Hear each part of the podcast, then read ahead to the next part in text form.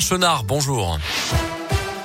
Bonjour Mickaël, bonjour à tous et on commence par un petit point trafic. On rappelle que ce week-end des travaux de maintenance et d'entretien sont réalisés dans le tunnel de Fourvière à Lyon. La circulation est donc interdite depuis 20h30 hier soir. Elle le sera jusqu'à lundi 5h du matin et ce sans interruption.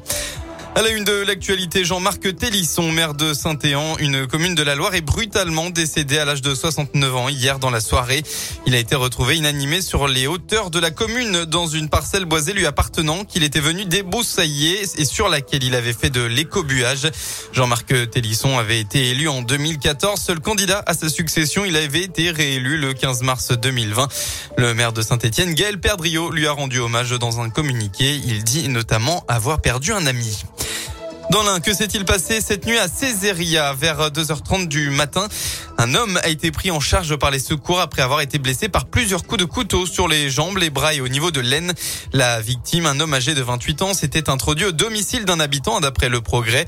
C'est en tout cas ce qu'a affirmé l'auteur présumé des coups qui dit avoir été surpris par l'intrusion à son domicile de deux individus en pleine nuit, reconnaissant donc avoir blessé euh, l'un des deux dans la lutte qui aurait suivi.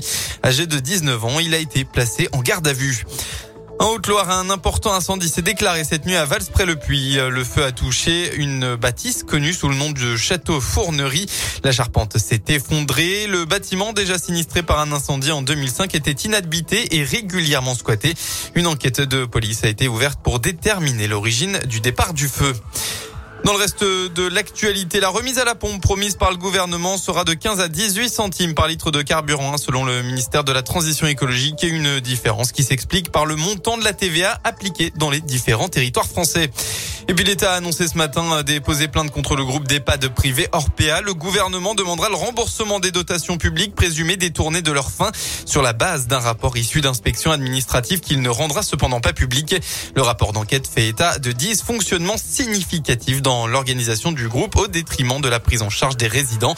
C'est ce que, en tout cas, a précisé le gouvernement dans un communiqué. Et puis n'oubliez pas aujourd'hui, préparez vos montres et vos horloges. On change d'heure. La France passe à l'heure d'été cette nuit, c'est-à-dire qu'à 2 heures du matin, il sera 3 heures. On perd donc une heure de sommeil. On rappelle que ce changement devait être supprimé en 2021, mais avec la crise du Covid, le dossier est au point mort.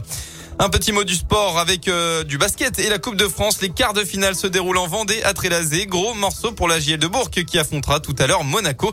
Coup d'envoi à 18h30. Voilà pour l'essentiel de l'actu. La météo, enfin dans la région pour demain, eh bien pas de changement au niveau du ciel.